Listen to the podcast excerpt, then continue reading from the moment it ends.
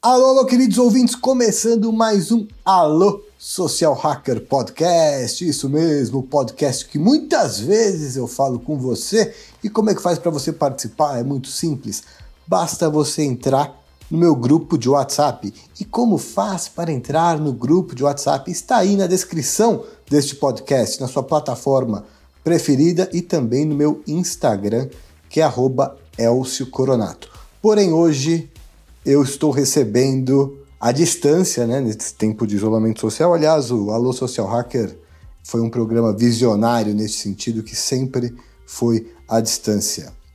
O Eduardo Schemberg. Falei certo seu nome, doutor Eduardo? Perfeito, Elcio. Bom, vou apresentar aqui rapidamente o Eduardo, mas eu digo que o Eduardo é um daqueles convidados que, por mais que eu fique com ele aqui 24 horas falando, vai ter, vai faltar tempo para falar, porque ele tem um, tem um universo muito amplo para a gente conversar, então eu vou tentar ser objetivo e fazer um apanhado geral. Eu conheci o Eduardo numa oficina de respiração holotrópica e o papo aqui hoje não vai ser sobre respiração holotrópica, vai ser sobre psicodélicos, mas eu queria começar esse papo fazendo uma breve explicação sobre quem é você, né, que é um doutor em neurociência, e o que é a respiração holotrópica. Bom, vamos lá. Eu fiz é, carreira na área biomédica, né? O meu curso de graduação é o curso de biomedicina, que é basicamente um curso de é, ciências na área médica, né? Então, o pessoal que não está querendo ter uma formação clínica, mas quer trabalhar na área médica. E dali eu fiz mestrado em psicofarmacologia, doutorado em neurociência, e a partir do meu pós-doutorado eu comecei, é, de fato, a pesquisar as chamadas substâncias psicodélicas, que era um assunto que eu já tinha interesse lá atrás, mas era muito, muito difícil encontrar alguém na universidade disposto a, a estudar e orientar sobre esse assunto, assunto rodeado de tabus, né? E, em paralelo, é, eu fiz é, também a formação como facilitador de respiração holotrópica, que é uma técnica de autoexploração e terapia é, inventada por um, um, tcheco que vive nos Estados Unidos há cinco décadas, um psiquiatra, que é o Stanislav Grof. Inclusive, você o conheceu e pessoalmente? Conheço pessoalmente, estivemos pessoalmente juntos várias vezes, viajamos juntos é, duas semanas em Israel, é, fomos juntos a ashrams no deserto, raves, é, Jerusalém, Tel Aviv, muitas histórias interessantes com ele. Inclusive, o Stanislav Grof, ele criou esse procedimento da respiração holotrópica por conta que os experimentos com LSD começaram a ser dificultados, digamos assim? É, é mais ou menos isso. O Groff hoje está chegando nos 90 anos, né? Continua super ativo, inclusive em breve vai começar uma campanha no Catarse de pré-lançamento de uma edição brasileira do, dos livros mais recentes dele, que chama O Caminho do Psiconauta. Uh, o Groff é um dos maiores, ou talvez o maior especialista sobre o uso clínico de psicodélicos no planeta. Ele fez mais de duas mil sessões terapêuticas antes da proibição do LSD. Ele era chefe de psiquiatria em Maryland, nos Estados Unidos. E depois que as substâncias é, passaram a ser proibidas e com todo o uso recreativo e o movimento hippie, aquela parte dos anos 60 que todo mundo conhece, né? A parte que o pessoal não conhece é o que aconteceu antes, né? Antes de ser proibido o LSD, foram publicados mais de mil estudos científicos, né? Só sobre o LSD. E o Groff participou muito disso, e depois da proibição ele começou a fazer uma série de estudos e ele ficou intrigado com a possibilidade de atingir estados de consciência semelhantes é, sem uso de nenhuma substância. E estudando os pranayamas da yoga, os tambores xamânicos, práticas indígenas, musicoterapia e muitas outras coisas, ele percebeu que a respiração e a música eram elementos centrais em todas essas técnicas, né, através do tempo, em todos os continentes do planeta, e aí ele começou a tentar fazer algo mais palatável para um público ocidental e ele desenvolveu essa técnica que ele chama de respiração holotrópica. mais palatável, principalmente porque começou, como você disse, uma marginalização da, dos psicodélicos, principalmente, como você disse, por conta do movimento hippie, que era um movimento antigoverno americano. É, os, os anos 60 foram os anos 60, né, do, do século passado já.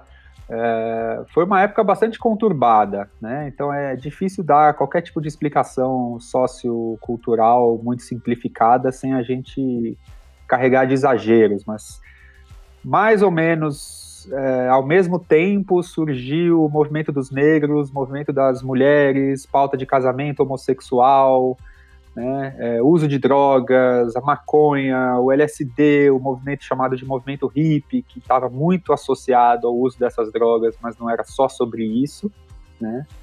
E todos esses movimentos se uniram numa espécie de revolução cultural nos Estados Unidos e calhou também de que estava acontecendo uma guerra é, no Vietnã e foi o setor da população que frontalmente se opôs e muitos jovens, né, que estavam fazendo parte desses movimentos culturais começaram a se recusar uh, atender os chamados de ir para o exército para ir para a guerra do Vietnã. Uhum. Né? Então foi uma coisa assim realmente muito forte, muito conturbada, um momento de, de muitas transformações culturais e sociais, né? É, algumas que, que perduram até os dias de hoje, né? Então, um movimento que incluiu celebridades como John Lennon, por exemplo. A gente hoje em dia está vendo uma aceitação, uma abertura maior sobre a conversa, a aceitação da terapia da maconha, a inclusão da maconha, a regularização ou legalização da maconha. Inclusive, até, ao meu ver, já está um assunto bem batido, bem clichê. Porém, quando a gente fala sobre os psicodélicos, uh, ainda tem. Os, os, tabus ainda existem e não, eu acho que eles estão diminuindo, mas eles ainda existem e você é, é uma das principais pessoas aí para no Brasil para explicar, né, pra, que está explicando para as pessoas o que são os psicodélicos, quais são as funções deles, quais são os efeitos deles, quais são, qual é a segurança ou não deles. E você fez uma breve explicação aí do que é respiração holotrópica, mas eu queria focar hoje a nossa conversa aqui no LSD, no MD, MDMA, no, na ayahuasca e na ibogaína, que eu já tinha ouvido falar, mas eu conheço muito pouco. Queria que a gente fosse falando um a um, se possível. Obviamente não com todos o seu gabarito aí, porque senão a gente vai fazer uma, um curso online aqui. Mas falando um pouquinho sobre eles, podemos começar pelo LSD, porque o que se vê aí de repente, eu acho que é importante também falar para o pessoal que está ouvindo, que tanto o LSD e MDMA que o pessoal muitas vezes acha que está tomando nas festas, nas raves, muitas vezes não é isso que eles estão tomando, né? Sim, na maioria das vezes, né? Uh, o LSD é o psicodélico de longe mais famoso, né? Em geral, quando a gente usa essa palavra psicodélico, uh, as pessoas pensam em LSD, né? As pessoas que sabem nos responder o que é uma droga psicodélica, se você sabe, né? Se eu pergunto para as pessoas, eu já fiz algumas enquetes, as que sabem dar algum exemplo, sabem o exemplo do LSD. É, o LSD é uma substância semissintética, ele foi inventado por um químico suíço em 1938, e esse mesmo químico suíço, trabalhando numa indústria farmacêutica, Sandoz, descobriu os efeitos psicoativos do LSD em si mesmo em 1943. É, durante esses outros cinco anos, o LSD não era conhecido e não estava sendo utilizado para praticamente nada. A partir do momento que o Albert Hoffman, né, que é o nome desse químico, é, descobriu os efeitos psicoativos, gerou um interesse enorme na psiquiatria e, como eu comentei, até a proibição do LSD foram cerca de mil estudos científicos foram realizados com LSD. E ele foi proibido não por causa de resultados escabrosas de toxicidade nesses estudos científicos, mas por causa do uso recreativo, do uso cultural em massa nos anos 60. É legal lembrar também que psicodélico, né, que hoje é uma palavra que sempre evoca essa associação cultural com os hippies e festa e rave, proibição, é uma palavra que foi inventada por um psiquiatra nos anos 50, que ele queria distinguir essa categoria de substâncias das outras drogas, até aquele momento, a ciência, a psiquiatria trabalhava, classificava as drogas em duas grandes categorias: as estimulantes e as depressoras. Cocaína é um exemplo famoso de estimulante, cafeína é um estimulante, né? E opiáceo, ou ansiolíticos, ou camomila são depressoras. depressoras. Né? A maconha entraria em qual? Aí. A maconha é difícil, cara. A maconha é, um, é muito difícil de classificar. Ela pode ter uma variedade de efeitos, né? E é muito complicado classificar ela nesses Até grupos. Até mesmo porque tem uma variedade de maconhas, digamos assim. Tem, tem muitas maconhas, tem centenas de maconhas e tem muitas pessoas e tem muitos tipos de uso. E se você fuma ou se você usa óleo, é, os efeitos podem mudar bastante. Né? Ela não cabe também nessa classificação, mas naquele momento eles estavam interessados no LSD e na mescalina, que esse psiquiatra também tinha trabalhado com a mescalina, que é um psicodélico presente nos cactos peiote e São Pedro, né? E aí ele inventou esse nome, psicodélico, ele pegou do grego, significa manifestando a mente. Os quatro psicodélicos principais né, são o LSD, a mescalina, a psilocibina, que existe nos chamados cogumelos mágicos, e uh, a DMT, que existe na ayahuasca. E ao redor desses quatro existem centenas de moléculas, umas mais parecidas, outras menos. E aí a, a fronteira é, é fuzzy, né? Tem gente que vai chamar umas de psicodélico, outras que não. Não existe uma, uma forma objetiva da gente dizer qual é psicodélico, qual não é, inclusive porque o termo se refere a efeitos subjetivos né, efeitos na mente das pessoas, no pensamento, nas emoções, e não a questões químicas de cada molécula. Porque talvez muita gente, gente acredite que associa uh, droga psicodélica com alucinação visual. É, essa é a associação mais forte e ela faz todo sentido. Né? Os, os, quatro psicodélicos clássicos, como a gente chama hoje em dia, que são esses quatro que eu falei, LSD, DMT, psilocibina e mescalina, eles têm em comum o alvo deles no cérebro, que é uma proteína na membrana dos neurônios, que a gente chama de receptor 5-HT2A, e eles causam esse efeito de que a pessoa que ingere, depois de meia hora, se ela fica de olhos fechados, ela começa a ver cores e caleidoscópios e mandalas e coisas em movimento, né? É, que nunca para e aquilo fica, muita gente fica fascinada, gosta muito desse efeito, e quando está de olhos abertos tem uma série de distorções no campo visual, as famosas paredes fazendo ondas. É, isso tudo tem a ver com a estética né, do movimento hip, com a estética das festas de música eletrônica, com as raves. Está né? é, tá relacionado com esse efeito que a gente chama de sensorial dos psicodélicos, que é o efeito mais famoso, é muito forte e acontece na maioria das pessoas que tomam. Mas não é só isso que os psicodélicos fazem. Né? Eles, eles modificam pensamento, cognição, emoção, afeto, memórias e até a própria noção de si. Então, são substâncias com efeito muito particular. Vamos, já que a gente está aqui no LSD, vamos continuar um pouquinho nele. Era uma pergunta que eu queria jogar mais para o final, mas é, você acredita que, a gente vai voltar aqui para os outros, para o MDMA e, e ayahuasca, os efeitos são muito particulares, né? Mas o LSD, ele pode, né, quando a pessoa ingere o LSD de verdade, não essas coisas que as pessoas tomam nas festas, ele ter uma experiência de, de não, não identidade, né, de perder a identidade ter uma sensação, é, a percepção de, do todo, assim, né?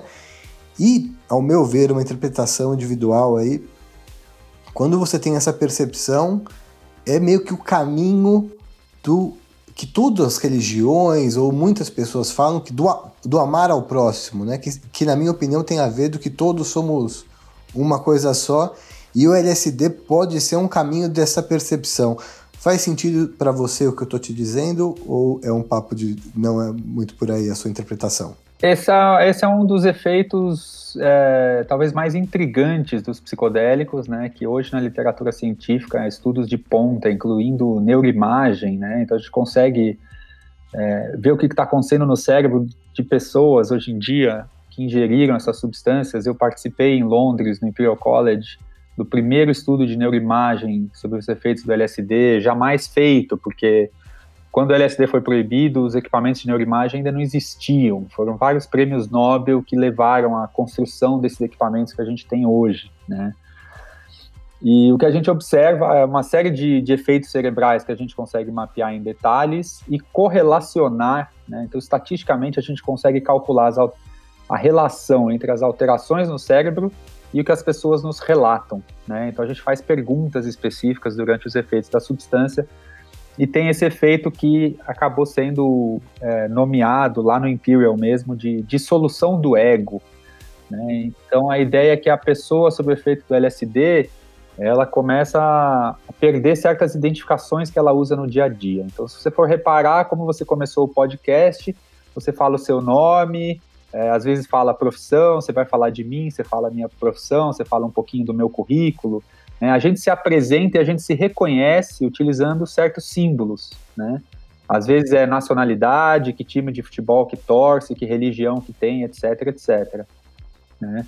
Mas existe uma sensação, né, que a gente pode se questionar, tipo, mas quem sou eu de verdade, né? Independente de torcer para tal time ou de ser de tal nacionalidade, de ter passaporte daqui ou ali, quem é o Eduardo de verdade? Quem sou eu, né, no, no sentido mais profundo da coisa? E, e, e sobre a ação de psicodélicos, muita gente passa por essa percepção né? Então a pessoa toma substância e às vezes, sei lá, vou dar um exemplo aqui, é um corintiano roxo e o cara toma LSD e ele, pela primeira vez, fala na vida dele, foda-se o Corinthians, eu não ligo mais, eu não quero saber, isso não é tão importante quanto eu sempre achei que fosse. Né? Então ele começa a questionar é, símbolos, associações e apegos intelectuais que ele tem com certos grupos sociais ou econômicos ou raciais, o que quer que seja, e aí ele começa a entrar nessa busca um pouco filosófica. Putz, mas se eu não sou um corintiano, se, ou se ser corintiano não é a característica mais essencial, né, da minha pessoa, da minha existência, qual é ela, né? Agora, isso tudo que eu estou falando é um discurso muito racional sobre um efeito que é vivenciado de uma forma quase que indescritível. Né? Dificilmente né? é um descrever linearmente com a nossa oralidade, né? Nossa. Sim, sim. Psicologicamente, a gente fala que o efeito dos psicodélicos inclui a inefabilidade. Inefabilidade é a dificuldade de expressar verbalmente uhum. é, o que acontece. Uhum. Então, a pessoa ela sente o corpo dela diferente, o coração bate diferente, ela sente às vezes as próprias vísceras, as pessoas conseguem perceber movimentos digestivos que normalmente elas não notam, elas têm percepção de espaço-tempo, não sabe se passou muito tempo, se passou pouco tempo, ela fecha o olho, ela vê coisas, ela abre o olho, ela vê distorções, a, a música soa muito diferente, é por isso que essas drogas também são tão famosas em contexto com música, e nos estudos científicos cada vez mais atenção à música também, como que a música interage com os efeitos da substância. E o que eu acho mais interessante, que é o uso terapêutico dessas, dessas substâncias, também está sendo feito é, utilizando muita música junto. Eduardo, você, a gente explicou aqui, citou alguns efeitos. Talvez para quem nunca tenha experimentado pode acabar se assustando. É, acho que é legal a gente falar um pouquinho sobre a segurança, não, não que está recomendando que as pessoas usem ou não, mas Uh, sobre, eu vi um, um, material seu sobre a escala de segurança, a janela de segurança, que você explica um pouquinho sobre algumas substâncias, da, sobre o que é a janela de segurança. De, da. É, é muito importante, é muito importante a gente falar de, de segurança e riscos, né?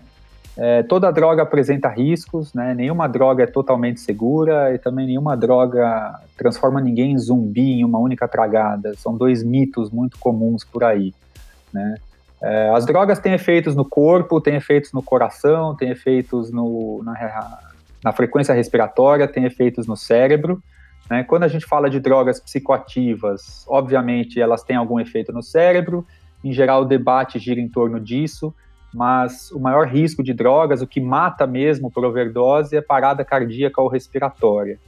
Nesse sentido, os psicodélicos são drogas muito seguras com exceção da ibogaína, que é uma molécula presente numa planta africana e que pode causar arritmias cardíacas, pode causar parada cardíaca, tem um certo histórico de fatalidades associadas ao uso dessa substância. Mas quando a gente está falando de ayahuasca, LSD, dos cactos, dos cogumelos, não existe um risco de toxicidade física, é praticamente zero. Mas isso também não quer dizer que sejam substâncias totalmente seguras. Os riscos psicológicos são consideráveis especialmente quando utilizado num contexto é, completamente é, caótico e desordenado, como um carnaval, uma festa, né? E sempre que a gente está falando da questão em cenários ilícitos, a situação é agravada porque as pessoas não sabem o conteúdo das drogas que elas estão usando, então não sabe se é LSD de fato, não sabe se é MDMA que ela comprou, que ela está usando, e também não sabe a dosagem. Não saber a dosagem é, é uma péssima receita. Né? Médico nenhum trabalharia com alguma substância sem saber a dosagem. A dosagem é fundamental. Né? Os psicodélicos, eles trazem um certo risco é, psicológico. Existe uma, uma coisa que coloquialmente se chama de bad trip, ou viagens ruins. São experiências extremamente apavorantes. Algumas pessoas podem sair até traumatizadas psicologicamente dessas experiências com essas substâncias, mas é uma parcela ínfima, né? menos de 0,1% são as melhores estimativas que a gente tem. A imensa maioria das pessoas é, tem experiências prazerosas, alguma parte da sessão, uma parte do, da, do momento, porque o efeito dos psicodélicos é muito longo, isso é muito importante uhum. de destacar. Né? Nós estamos falando aí de 6, 8, 10, 12 horas, dependendo da substância e da dosagem. A pessoa vai tomar uma coisa e vai ficar com efeito 12 horas. Isso é muito diferente de cigarros, álcool ou maconha, por exemplo. Cocaína muito, que muito faz diferente. a pessoa utilizar uma frequência alta e isso acaba acarretando no vício. Perfeito. E essa é uma das razões pelas quais os psicodélicos não são drogas muito viciantes que não levam à dependência química. Porque o efeito é tão impactante, tão longo, que a pessoa não tem é, a tal da fissura por outra dose. Né? Ela não fica, ninguém fica carregando um maço de, de cigarro ou alguma coisa equivalente né, quando tange psicodélicos. Porque você vai tomar aquilo uma vez e você vai ficar 8, 10 horas sentindo o efeito para algumas pessoas pode ser até bastante exaustivo, na verdade. E às vezes parte dessa coisa da bad trip está relacionado a isso. A pessoa aproveita, desfruta daquele efeito por duas, três horas de festa e de repente ela começa a cansar, ela quer meio que voltar ao normal, só que o efeito da substância não passa tão cedo. E a pessoa não sabe lidar com aquela sensação é uma dificuldade de lidar com as sensações, né? E vem muita coisa, vem memória. Então, assim, o, os psicodélicos estão sendo utilizados agora, testados, né, em estudos científicos para tratar depressão, tratar dependência química, transtorno de estresse pós-traumático. E por que que está funcionando? Está funcionando porque as pessoas conseguem acessar pensamentos e emoções que normalmente a gente reprime, que a gente não, não fala, que a gente esconde de nós mesmos. Antes né? de, de a gente entrar nessa questão da terapia, eu queria ainda uh, ressaltar uma questão, um, algo que você disse sobre o vício ou não, sobre uh, experiências que haviam sido feitas no passado uh, com ratos e a diferença da experiência com rato num determinado situação social e numa outra situação social. Eu queria que você contasse um pouquinho sobre isso. É, eu falo disso no curso Que Droga é Essa, né, que está disponível pela Perestroika é, gratuito no momento. Quem quiser, aproveite, faça o curso lá. Não é uma pesquisa específica sobre psicodélicos, mas é um, um pesquisador muito sagaz, muito esperto, né? É, já tinha algumas décadas de pesquisa com drogas e vício em ratos, mas sempre ratos engaiolados, que vivem sozinhos e recebem a droga e ficam numa gaiola apertada. E ele resolveu fazer um teste. Ele falou: e se eu deixar um monte de ratos vivendo juntos numa gaiola incrível, uma espécie de parque de diversões, né? Esse estudo ficou conhecido como o estudo do Rat Park, Parque dos Ratinhos. Então ele fez esse parque, construiu isso numa área enorme do laboratório dele e fez todo o resto igual. Então tinha um grupo de ratos que morava sozinho, recebia droga numa gaiola apertada, e ratos vivendo no Rat Park que recebiam droga. E os ratos que viviam no Rat Park é, viciavam muito menos ou nem viciavam nas drogas, mesmo os opiáceos, a cocaína, né, enquanto que os ratos isolados, engaiolados, eles viciavam rapidamente. Então ele, ele demonstrou com muita elegância em um modelo animal o valor social e de, de enriquecimento ambiental na questão das drogas, né? Ou seja, a, a questão aí do o problema da sociedade aí onde se ataca de repente as drogas, não necessariamente pode ser a droga, né? pode ser o contexto social que essas pessoas estão. É a miséria. É a miséria. Cada vez mais gente traz isso à tona, né? Já esteve no Brasil algumas vezes o Carl Hart, autor do é, autor de um livro Um Preço Muito Alto, é, recomendo também. notando isso, que o problema não é o crack, o problema é a miséria, né? O problema não é, é a maconha, as drogas ilícitas, o problema é a violência, né? O problema é o isolamento, é o abandono de crianças. Essa né? cidade, é, São Paulo, centros urbanos com muita gente no mesmo lugar altíssima densidade populacional, Isso. desigualdade socioeconômica explosiva do Brasil. Esse é o problema. Uhum. Esses são todos fatores, né? E, na verdade, as pessoas estão usando as drogas para tentar amenizar Exato. o sofrimento e o estresse desse tipo de estilo de vida, desse tipo de injustiça social e de, de forma de vida, basicamente. Aí, agora eu queria, nesse, quando a gente chega nesse ponto, eu queria entrar na parte terapêutica. É, você está principalmente encabeçando a partir da terapia com MDMA ou também com os outros psicodélicos? A gente está com foco no MDMA por uma, uma série de razões, né? É, o MDMA é também mais popularmente conhecido como êxtase, apesar de que o que se vende e consome como êxtase hoje é, são mais de 500 substâncias diferentes. Nos últimos 20 anos foram identificados em estudos com material apreendido do comércio ilícito mais de 500 drogas diferentes nesses materiais que se chama de Muitas êxtase, vezes não tem nem MDMA. Tem dúzias de apelidos semelhantes. Uhum. Cerca de 50% das vezes nem tem MDMA nesse material, só tem os contaminantes. Nas outras vezes tem MDMA, muitas vezes com contaminantes. Que tem, é que tem efedrina, tem MDMA estimulantes puro, juntos, né? É, e se você acha MDMA puro, você ainda não sabe a dosagem. Então é muito complicado. O mercado que eu chamo de roleta russa. Então, absolutamente contraindico é, é, o uso do êxtase por causa dessas, dessas considerações todas. Uhum. Já o MDMA puro, com dosagem conhecida, fabricado em indústria farmacêutica, com controle de qualidade, com autorização das autoridades para estudo científico, que é o que a gente está fazendo, já fizemos no Brasil com sucesso, a gente está utilizando isso junto de um modelo de psicoterapia. Então a gente chama isso de psicoterapia assistida por psicodélicos. É um novo modelo, uma nova abordagem na psiquiatria.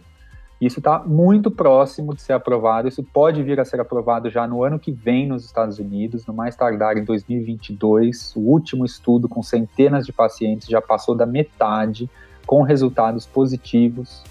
Né? A gente fez o primeiro estudo no Brasil e a gente vai agora em julho abrir uma formação para profissionais de saúde aqui no Brasil para aprenderem a trabalhar com esse método, participarem das pesquisas com a gente e atender cada vez mais pacientes. Ele é indicado principalmente para pessoas que sofreram traumas ou ele poderia vir a. É que as pessoas de repente podem confundir isso como recreativo, mas ele poderia ser utilizado como um, uma terapia constante, como, como muitas vezes a, a, a maconha é utilizada por algumas pessoas? Olha, o, parte do uso recreativo de qualquer droga é, é de certa forma, são tentativas de automedicação. Uhum. Então, são as pessoas buscando alívio para os seus sofrimentos. Nem toda vez que alguém consome álcool é para se divertir. Perfeito. Tem horas que é. Então, por exemplo, a pessoa vai numa festa e ela usa álcool, mas ela também pode sair de um velório e tomar um drink para dar uma amenizada, né? Então é a mesma droga, mas são propósitos diferentes. Né? É, quando a gente está falando de uso terapêutico controlado, com profissionais acompanhando um protocolo terapêutico, a situação já é um bocado diferente. O MDMA ele tem várias indicações possíveis. Ele está sendo testado para alcoolismo, para terapia de casal, para fobia social em autistas, mas a grande indicação e o que está levando ele a ser aprovado como medicamento é esse transtorno conhecido como estresse pós-traumático, que é o trauma. São pessoas que passam por violência impactante, no Brasil tem muito disso, sequestro, tiroteio, acidentes de carro, violência, abuso sexual, né, coisas dessa natureza, e a pessoa começa a ficar muito disfuncional na vida, ela começa a ter uma série de problemas cognitivos e de emoção, pode ter ataques de pânico, pesadelos recorrentes, insônia, é, um monte de problemas. E é um transtorno que ainda tem pouco tratamento na psiquiatria. E entra muito, na, na sua opinião, esses traumas em relação é, a outras pessoas? Essas pessoas estão é, traumatizadas no sentido de se relacionar, de ter medo, de ficarem desconfiadas, e, e por isso que o MDMA é uma alternativa, porque o MDMA acaba sendo uma, uma droga, uma substância que ela desperta essa sensação nas pessoas de, de não ter. de ver o melhor, digamos assim, nas outras pessoas, até chamada de a droga do amor? Sim, o, o, MDMA ele é uma, uma substância ali quase psicodélica, né? Ele não causa os efeitos visuais uhum. que a gente descreveu antes, ele age de outra forma no cérebro, né? Mas ele tem uma estrutura química parecida com a mescalina, por exemplo. E ele é uma substância que modifica o pensamento e as emoções. Uhum. Ele intensifica muito a percepção consciente das emoções, né? E ele facilita o raciocínio. Então, uma pessoa que está de bem com a vida e vai tomar o MDMA com a esposa ou vai tomar o MDMA numa festa, vai ter uma sensação muito que alguns chamam de empatogênica, né? Vai gostar das pessoas, uhum. vai se sentir bem, vai sentir amor. É uma substância que também cria é, uma certa modificação nas sensações de toque, uhum. né? Então, uh, aí nas festas isso torna uma droga recreativa bastante procurada, talvez uma das mais procuradas em todo o mundo, na verdade, junto com maconha e cocaína, né? Mas no ambiente terapêutico, o paciente que está traumatizado, ele não sente dessa forma, né? Não se trata de o paciente tomar o MDMA e ah, sumiu o meu medo e agora eu amo todo mundo. Não é isso que a gente vê no processo de terapia. O que acontece é que eles conseguem relembrar o trauma que é um, algo que sem o MDMA eles tendem a não conseguir fazer, porque o medo é tão pavoroso, né, que eles petrificam. Então, sem MDMA eles ficam indo no consultório de psicoterapia e não conseguem falar do trauma, não conseguem fazer a psicoterapia. E na neuroimagem, o que, que a gente observa com o MDMA? A gente observa que ele aumenta o fluxo sanguíneo na parte é, que a gente chama de frontal do cérebro, que é a região em cima dos uhum. olhos, uhum. né? que tá, tem a ver com pensamento, com intelecto, que é mais desenvolvida nos primatas e no ser humano. E ele diminui o fluxo sanguíneo para uma região que existe uma em cada hemisfério, lá no miolo do cérebro, que chamam amígdalas, que tem tudo a ver com medo e com emoções. Né? Então, o MDMA ele diminui o medo, ele tira o paciente de trauma do pavor excessivo, congelante, né, impossível de lidar, e ele permite que o paciente raciocine sobre aquilo que aconteceu com ele. E aí, com a ajuda dos terapeutas e da música, ele vai conseguir ressignificar Perfeito. aquele trauma para o trauma, de uma certa forma, deixar de ser uma assombração que persegue ele diariamente e passar a ser uma memória ruim de algo que já passou. E aí o paciente consegue dar a volta por cima e entender que, cara, eu vivenciei uma coisa muito ruim, mas a minha vida ainda pode ser boa daqui para frente e eu não preciso ficar preso, né, é, na, na recordação diária, revivendo aquele trauma constantemente. Então, o processo é muito bonito, são três meses de tratamento, com consultas semanais, que o paciente usa MDMA só três vezes. De 15 sessões, só três são com MDMA. Isso é muito importante de, de entender. Eu, eu estudei também hipnoterapia, na regressão que você faz, a pessoa, quando ela volta naquele momento, ela volta com uma dor, aquela, aquela emoção no, que ela sentiu no passado, que criou o trauma no máximo dela, uhum. e tem esse trabalho de ressignificação. Você está me dizendo então que o MDMA ele é um facilitador para fazer esse tipo de regressão, para acessar essa memória. Exato. E, ele acessa isso com, com mais tranquilidade, sem ser uma, sem essa regressão ser, ser traumatizante também.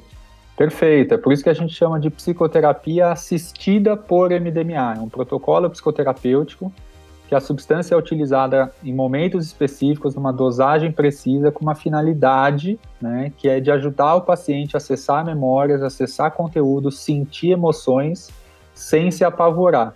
Algumas questões podem é, é, lembrar ou ser mesmo esses processos de regressão, especialmente se o trauma foi na infância. Né? Então, aí o que tende a acontecer é que a pessoa conforme ela vai acessando o trauma, ela vai assumindo uma série de manifestações é, comportamentais que às vezes até relembra uma criança mesmo. Parece que fica um, a pessoa, enfim, assume posturas infantis, etc e tal. Às vezes desata a chorar e o terapeuta vai olhar e falar, nossa, parece, parece uma criança, né? E aí tem essa, essa descrição da regressão mas nem sempre é assim, depende muito do que, que o paciente passou, né, que tipo de trauma que é. Então, nos Estados Unidos tem muito, esse trabalho ganhou muita força lá por causa dos veteranos de guerra. Tem milhões de americanos traumatizados com as experiências que viveram no Vietnã, no Iraque, no Afeganistão, em tantas guerras, né? Eles têm um departamento do governo americano só para cuidar da saúde desses caras é calculado que a taxa de suicídio é cerca de 20 veteranos por dia nos Estados Unidos. Então, esse tratamento lá está ganhando uma força incrível né, e altas autoridades é, dos Estados Unidos estão apoiando esse tratamento, é por isso que ele deve vir a ser aprovado entre 2021 e 2022. E aí a gente quer trazer isso também para o Brasil e, em última análise, obter aprovação aqui também. Tirando a maconha, que já está bem difundida o, os efeitos e a, terapêuticos e tudo mais, é, essas substâncias que até então são consideradas ou eram consideradas ilegais ou marginalizadas, a, que você vê com potencial de se tornar terapêutica num espaço de tempo mais curto dessas que a gente está falando aqui é o MDMA. Sem dúvida, não, não, não, há nenhuma dúvida de que o MDMA é o primeiro, digamos, psicodélico que, que vai chegar ao mercado terapêutico. É, o segundo vagão aí desse trem é a psilocibina para depressão, mas isso deve demorar entre 3 a 5 anos mais do que o MDMA. Né? Então, o MDMA já vai estar aprovado por uns 3 a 5 anos quando a psilocibina for aprovada para depressão. O que é essa outra substância? A psilocibina é o princípio ativo dos chamados cogumelos ah, tá. mágicos, tá. né? É uma substância fascinante, extremamente é, atóxica. É, no ano passado foi criado um centro de pesquisas psicodélicas e da consciência na Johns Hopkins University, que é há séculos liderança na área médica no mundo, é, com doações de 17 milhões de dólares e praticamente eles só estudam psilocibina lá. Eles estão estudando psilocibina para indução de experiências místicas, é, com lideranças religiosas, com monges tibetanos, é, psilocibina para é, pacientes terminais que estão chegando próximos da hora da morte, psilocibina para tabagismo, psilocibina para depressão, uma série de pesquisas extremamente fascinantes acontecendo. O MDMA, nessa, nesse tipo de terapia que você descreveu, ele é usado poucas é, vezes, né? O, o paciente usa poucas vezes. É, essa é uma, uma questão que distingue muito esse modelo de tratamento da psiquiatria atual, né? A psiquiatria atual é você recebe uma prescrição, o paciente, né, vai receber uma prescrição para uso diário. É, na terapia assistida por psicodélicos, não. Vai tomar a substância no consultório, acompanhado pelo profissional de saúde, entre uma e três vezes. Cada paciente vai ter uma, duas ou três sessões psicodélicas, mais um punhado de sessões não psicodélicas e acabou o tratamento dele, aquilo ali, em três a seis meses, você dá uma reviravolta na vida da pessoa. A gente vive numa sociedade, como a gente disse, né, muito distante do que era os, a gente vive, a gente não, né, mas os seres humanos do passado viviam, com um espaço físico maior, densidade populacional muito grande. É, a minha pergunta é a seguinte: você acredita que o MDMA pode algum dia ou tem-se é, ser um, um remédio terapêutico usado em microdoses constantes? Olha, tem tem toda uma moda agora em, termo, em torno desse conceito das microdoses, mas não envolve o MDMA, é mais sobre o LSD, a psilocibina. É, tem razões farmacológicas para isso eu acho que é, um, é, um, é, uma certa perda de foco. Eu acho que o potencial da psicoterapia assistida por psicodélicos em doses maiores e pontuais, né, essas duas ou três sessões para o paciente, é tão grande. Qual é a pergunta, né? O que, que as pessoas estão buscando no momento que elas, ah, não, eu quero usar todo dia. Por que, que você quer usar uma uhum. substância todo dia? Aí não está sendo. Que vantagem tá, tá. isso pode te trazer e que riscos que isso pode te trazer? Né? Ela tá, aí ela vai virar um sedativo e não uma solução, né? Exato. É, é, existe uma distinção que é entre active coping e passive coping. Né? Então, como é que você lida com seus problemas de uma forma ativa, que seria a terapia assistida por psicodélicos, e passiva é o que se faz com os antidepressivos hoje. Ah, eu tô triste, tô deprê, tô ruim, tô sofrido, não tô gostando da vida, né? Não aguento mais, é muito estresse e aí eu vou tomar um comprimido todo dia para tentar me sentir diferente. Só que eu não tô lutando para mudar de endereço, para mudar de emprego, para mudar meus relacionamentos, para mudar nada na minha vida. Eu tô meio que esperando que o comprimido modifique os meus sentimentos para eu continuar a vida como ela está.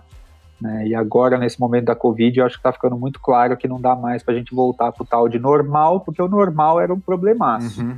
Eduardo, eu queria que você falasse um pouquinho sobre a ibogaína, que é dessas substâncias que a gente está falando, é a menos conhecida, a menos popular e um pouquinho sobre os efeitos dela e o uso terapêutico. Eu sei que até tem clínicas que usam para N motivos, é vício em droga até, enfim, queria que você falasse um pouquinho. Tem, tem todo um, tem todo um contexto aqui no Brasil, existem clínicas que oferecem esses serviços, a Anvisa fiscaliza porque as clínicas propagandeiam que cura dependência química e a Anvisa considera que é, não tem evidências que comprovem isso, eu concordo.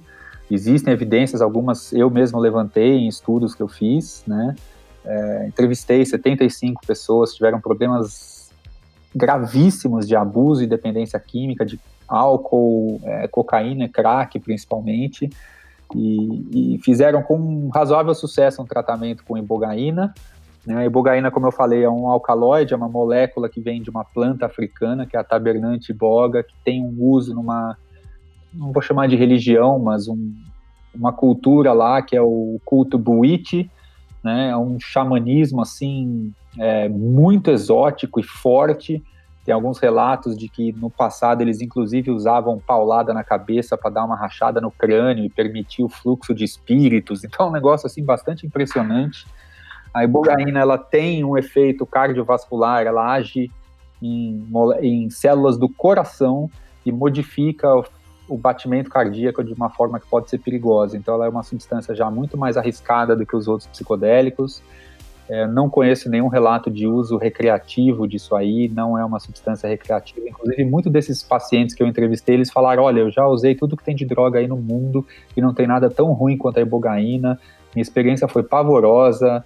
Você fica tonto, você não consegue andar, você vomita pra caramba, você tem um monte de alucinação mas o cara acaba saindo dali ele para de usar drogas. É quase que uma coisa instantânea, assim. É um... As pessoas que têm problemas com drogas e que passaram por tratamento com ibogaína é quase que uma, uma conversão, assim... É impressionante. É, é muito difícil ver algo parecido na psiquiatria, né? É, mas é importante também lembrar das fatalidades, como eu comentei. Aqui no Brasil tem pelo menos um caso registrado, né, um paciente que estava no segundo tratamento com ibogaína numa clínica, e morreu de parada cardíaca e é muito triste porque isso aconteceu, se não me engano, é, após a publicação de uma resolução do Comitê Estadual sobre, sobre Drogas, de que esses tratamentos deveriam ser feitos apenas em hospital onde houvesse é, equipamento e médico, cardiologista que pudesse lidar com as questões cardiológicas da ibogaína. E o que essas clínicas fazem são esses tratamentos. Muitas vezes não é a substância farmacêutica, são extratos da planta de origem duvidosa, de dosagem desconhecida, em ambientes que às vezes não tem nem enfermeiro, muito menos médico. Né? Então aí é, é realmente muito complicado e pode colocar as pessoas em perigo. E a ayahuasca, vamos falar um pouquinho da ayahuasca. Gente, é legal que a gente vai falando da, das substâncias e não tem muito como é, descon desconectada, acaba entrando em questões religiosas, né? Você explicou aí a questão da ibogaína, uh, até o, quando você falou sobre o MDMA, o, a parte da, do corpo que do cérebro que ela é mais entra mais em atividade, aí você pode entrar numa, em, em questões que ela está ativando o terceiro olho, enfim. Mas vamos falar um pouquinho da ayahuasca, sobre os efeitos e o uso atual dela. A ayahuasca é um fenômeno é um fenômeno cada vez mais interessante, né? A ayahuasca é uma é uma medicina sagrada indígena, né? Em sua essência, é utilizada milenarmente em todas as regiões da bacia amazônica e além da bacia amazônica, chegou no alto dos Andes, é, tem comprovações científicas sobre isso, né? Ficou mais famosa a partir dos anos 80, né, talvez a gente possa dizer, e em grande parte pelas atividades das chamadas igrejas brasileiras, como o Santo Daime, a União do Vegetal, ou UDV, que começaram a popularizar isso mais em centros urbanos, inicialmente em regiões pobres, né, como é, cidades da Amazônia, né, Roraima, Acre, Manaus, né, nos anos 90, 2000, isso começou a chegar com mais força, cada vez mais força em cidades como Rio de Janeiro e São Paulo. E hoje a ayahuasca está aí com vários nomes diferentes em mais de 50 países. Tem igreja no Japão, nos Estados Unidos, na Rússia. É, na Rússia, se não me engano, tem até pena de morte pra, por causa da ayahuasca. Lá é proibidíssimo. Aqui no Brasil não é proibido, mas também não é legalizado, como muita gente fala. Ela não é proibida é porque ela está atrelada à religião? É, o que existe no Brasil é uma autorização para uso religioso. Né? Foi um processo aí de décadas, incluindo antropólogos, é, políticos, psiquiatras, cientistas. Foi feita uma série de reuniões e grupos e documentação e chegou-se a essa regulamentação que vigora hoje no Brasil. Se eu não me engano, tem pelo menos duas leis é, propostas hoje em dia: uma no estado de São Paulo, que, se não me engano, é, propõe o limite de 18 anos de idade. É, e tem uma outra lei, é, acho que no âmbito federal, é, tentando realmente tornar esse uso religioso lei no país inteiro. Né? A ayahuasca ela, ela pode ser usada terapeuticamente ou ela tem esse uso apenas religioso para essa experiência de cada um? Nunca tem essa, nunca tem essa distinção preto-branco, né? O efeito da substância ele, ele é de tal forma que muita gente começa a, a utilizar dessa linguagem e conceitos espirituais e místicos para tentar descrever e dar sentido ao que elas vivenciam. Né? Como a gente comentou lá atrás, tem a coisa da inefabilidade. Então a gente começa a entrar numa série de conceitos que não são tão bem definidos, né? O que, que é espiritualidade, o que é religião, dá horas e horas de uhum. conversa. Né? Mas muita gente que passa por essas experiências interpreta dessas formas e às vezes a experiência já está até estruturada de forma religiosa, uhum. como é o caso da União do Vegetal do Santo Daime. Se for num ritual indígena, eu já fico menos confortável de falar que é um, uma, uma prática religiosa, né? E aí que linguagem que a gente vai usar para definir a espiritualidade indígena, etc. e tal, é uma coisa que fica em aberto.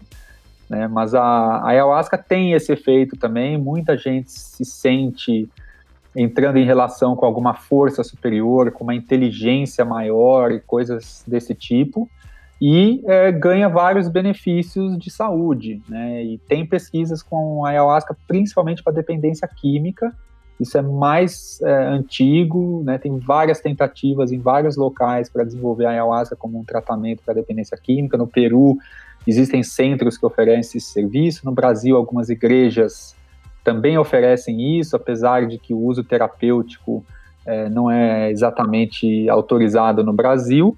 Né? E, é, mais recentemente, uma série de pesquisadores brasileiros começou estudos é, científicos, acadêmicos mais formais, utilizando a ayahuasca para tratamento da depressão, é, com resultados promissores também. Eduardo, eu queria te perguntar uma. Eu nunca ouvi você falando, talvez você já tenha falado, mas eu não vi. É, sobre o Kraton. Você conhece os efeitos? Da mitragina especiosa? Não, eu, eu não tenho, não, não tenho proximidade. Eu conheço um pouco a literatura, mas é outra substância. Não acho que dá para chamar de psicodélico. Não, é, não, tá mais pro opiáceo, né? É difícil dizer. É uma substância também analgésica. É, é ela tem os seus efeitos, mas não sei, em algum em algum sentido daria para comparar, em outro não eu acho que ela fica um pouco que nem aquela questão que a gente falou da maconha. É difícil classificar ela num grupo, é uma substância que tem efeitos variados. Porque na Ásia é uma substância bem comum, né, utilizada em vários lugares, mas no, até em alguns lugares dos Estados Unidos ela tem sido regularizada, mas muitos lugares vem como um, um veneno, enfim, tem falado muito mal do Kratom. É... é, isso é muito, isso é muito típico na história das drogas, né? Quando vem uma substância de outro lugar e outra cultura, é, setores mais conservadores vão, vão fazer essas associações e vão falar mal, né? Então a gente viu isso muito claramente na história da proibição, né? A maconha era muito associada aos mexicanos, a cocaína aos negros e o ópio aos chineses. E a elite branca nos Estados Unidos fez todas essas associações, que na verdade são associações racistas, é, para proibir essas três substâncias e assim criminalizar é, as outras populações, né? Eduardo, para a gente ir chegando num, num, desfecho aqui desse episódio aqui, tá, ficou muito bom, como é, você costuma abordar é, e a, as pessoas que não têm nenhum conhecimento sobre drogas, que estão cheias, carregadas de preconceito e que né, receberam toda essa informação da sociedade, da mídia, etc. Como você costuma abordar e explicar para essas pessoas que não é bem assim? Olha, acho que o melhor que eu posso fazer assim no final do podcast é convidar as pessoas a, a assistirem meu curso Que Droga é Essa? Está disponível online. Né? São cerca de seis horas de aula onde é, eu cubro esses assuntos de forma mais detalhada. Tem aula de convidados também, como o Henrique Carneiro, que é professor de História na USP, o Denis Burgerman, que é jornalista, escreveu o livro Fim da Guerra, que é muito bem feito, um livro né, é, à frente do seu tempo. Não lembro se já tem 10 anos que ele publicou esse livro sobre a legalização da maconha. Né? Como as pessoas fazem para encontrar o seu curso? Está no site da Perestroika, perestroika com k.com.br. Se for lá, você encontra o curso Que Droga é Essa. Tem no meu site também, eduardoschemberg.com. Na aba de cursos, você vai encontrar uma descrição básica e o link para fazer é, o curso. Por enquanto ele está disponível gratuitamente durante essa, essa, prolongadíssima quarentena que a gente está atravessando. Né? Em geral, quando eu falo com as pessoas sobre esse assunto, eu tento começar é, construindo um senso comum de que é um assunto que tem sido exagerado por muito tempo, de que todo mundo já formou uma opinião muito forte sobre o assunto, sem ter de fato é, informação suficiente que embase as opiniões que a gente tem. Então, convidando as pessoas a entrarem num, né, numa atmosfera de, de, questionamento mais sincero, de dar espaço para dúvida, de escutar opiniões diferentes e aprender um pouco. É, tem alguns aspectos técnicos que eu acho cruciais e eu tenho recebido muitos retornos de alunos do Que Droga é Essa, de que de fato eu consegui é, ali trazer os conceitos mais acadêmicos de uma forma simples, acessível para a população comum, né, e bastante gente que tem me mandado e-mails de agradecimento muito legais, muito comoventes de como que o curso ajudou elas a entender melhor esse assunto todo. Eu acredito que você tem um talento aí, além do seu conhecimento de como abordar o tema, que é um tema que tem muita gente que não quer nem ouvir falar e já sai rebatendo, você tem uma habilidade muito boa né, de como se comunicar, expressar e explicar isso para as pessoas. Né? Você é uma pessoa com uma empatia, uma habilidade social muito grande, né? e a forma que você vai contando, você fala, hum, diga, me diga mais, gostei desse cara, quero saber mais. Eduardo, o que você acredita que é, o, é o, no futuro, né? Essas substâncias, como elas estarão na sociedade? Estarão cada vez mais presentes ou cada vez menos presentes, mais difícil acesso? Olha, eu espero que o futuro seja um futuro mais pacífico, né? Acho que chega dessa guerra, né? Não faz sentido fazer tiroteio por causa de, de drogas. A gente sabe que os tiroteios e a miséria, na verdade, aumentam a, a possibilidade das pessoas se tornarem dependentes químicas. Então, acho que a primeira coisa que a gente tem que entender é que chega dessa guerra. Né? Eu chamo os profissionais de saúde a refletirem, aqueles que são a favor da proibição, de que talvez eles não tenham se dado conta de que eles estão sendo a favor de uma uhum. guerra. E se você é profissional de saúde, você não pode ser a favor de guerras, porque guerra é o oposto de saúde. Né? Então, eu espero que a gente supere logo essa ideia de guerra, e eu acho que em uma ou duas décadas uh, a gente vai olhar para trás e vai achar toda essa história tão absurda quanto parece a proibição do álcool no começo do século XX nos Estados Unidos, que gerou o Al Capone, os gangsters, e tiroteio, e mortes, e sangue por causa da venda de whisky. Uhum. Então, eu vejo que é um pouco por aí. Quanto aos psicodélicos, o meu entendimento e a minha esperança é de que, de fato, eles se comprovem cientificamente tendo os potenciais que a gente está observando que eles têm, que as populações tradicionais, como os indígenas, nos informam que eles têm, e que a gente possa usar eles né, com consciência, respeito é, dentro de, de ambientes adequados para ajudar a saúde mental da população brasileira, que infelizmente vai muito mal. Os índices de, de saúde mental no Brasil são, são um tanto chocantes e a gente precisa trabalhar para melhorar isso o mais rápido possível, porque se a gente não tiver saúde mental, a gente também não vai conseguir construir uma sociedade é, mais pacífica e harmoniosa. Eduardo, muito obrigado, é, de verdade. É, adorei essa entrevista, tudo que você falou. Você que está ouvindo aqui este podcast, procure o trabalho do Eduardo. Ele, enfim, tem uma visão muito lúcida sobre as drogas, é, sobre né, o que é chamado de droga, sobre essas substâncias. Com certeza ele é uma pessoa está à frente do nosso tempo nessa percepção, assim, né? Ele consegue ter uma percepção muito clara do, de tudo isso e com muita responsabilidade. Ele não, ele não aborda esse assunto como um oba-oba, muito pelo contrário. Ele estuda a fundo isso e explica com, com muitos detalhes e historicamente, cientificamente. Então, quero agradecer mais uma vez, Eduardo, e recomendo a todos vocês que escutaram este podcast até aqui, procurem o trabalho do Eduardo para conhecer mais a fundo este universo através deste curso, né, da Perestroika, do site do Eduardo. Isso, eu que agradeço, Elton. Oi? Estou no Instagram também, Instagram. E, underline Chamberg. É, quem quiser conversar pode me procurar. Tem bastante coisa legal vindo. Agora em julho a gente vai ter um lançamento também da, das etapas de formação para os profissionais de saúde que quiserem começar a aprender a trabalhar com os métodos de psicoterapia assistida com a gente. Tá ok. Muito, muito obrigado, Eduardo, de verdade. Um, um, dos podcasts que eu mais gostei, não vou falar que foi opa, que não vai criar uma, uma ciumeira nos outros. Muito obrigado. E te. Obrigadão, Elcio. Valeu. Te ouço no futuro.